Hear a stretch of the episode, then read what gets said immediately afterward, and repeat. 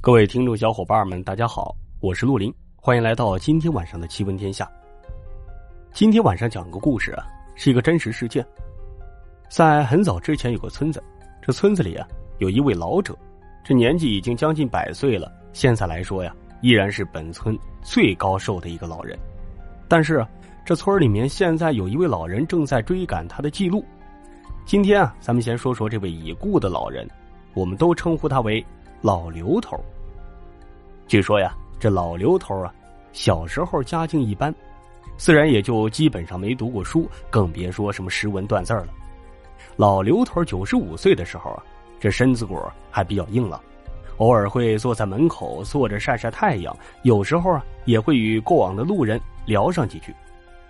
这几个月之后啊，老刘头的家人发现这老刘头变得有点古怪，整天里变得不愿意作声。经常站在院子门口向远方看，时不时啊还自言自语。村里面其他的老人都说老刘头啊，这是快到寿了，这是在望路呢。看到这情况，老刘头的大儿子，那也就将弟弟妹妹叫回到了家里，整夜整夜的守候在老刘头的身边。后来呀，据老刘头的亲戚描述，就说呀，这天夜里老刘头像是变了个人一样。突然间，向身边的子女啊要起了这笔墨纸砚。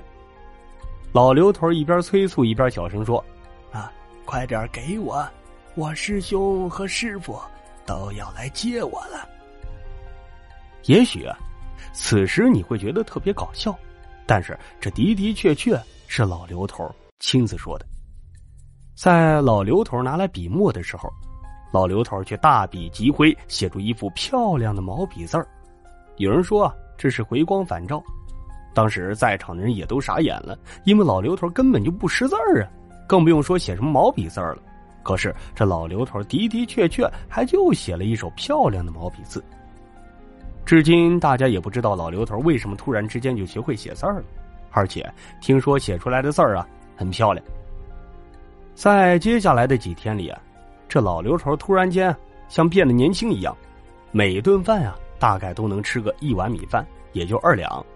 一家人看到老刘头这么能吃，也都高兴坏了，都说呀：“这能吃是福，还能多活几年。”按照这个情况，老刘头活过一百岁，那铁定是没问题。身体好，心态好，能吃能喝能睡觉。当大家都沉浸在这喜悦当中的时候啊，这老刘头夜里睡觉的时候，就安静的驾鹤西去。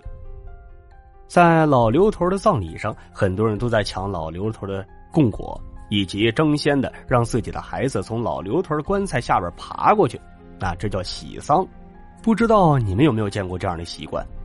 这百岁老人去世啊，一般都是享了一生的福气，然后啊安详离世，倒也算是一件善事儿。而且啊，当地还会把这份流传下来，这份好运给传给下一代。当然了，据说呀，这老人望路都是有特别讲究的。假如一个老人家长时间盯着远处看，而且不善言语，那您得小心了。咱也是听别人说呀，这人死之前啊，一般精神都会分外的空灵啊，该懂的、该看透的，啥都想明白了，然后这才安详离世。假如啥都没想明白，到最后含恨离世，那会睁着眼去世的，不甘心呢。好了，各位。以上就是咱们今天晚上分享的小故事，故事虽短，情谊却长。感谢您支持洛林的小专辑，嗯，也希望有更多的精彩的故事送给大家，别忘了点赞支持一下哦。下个故事继续。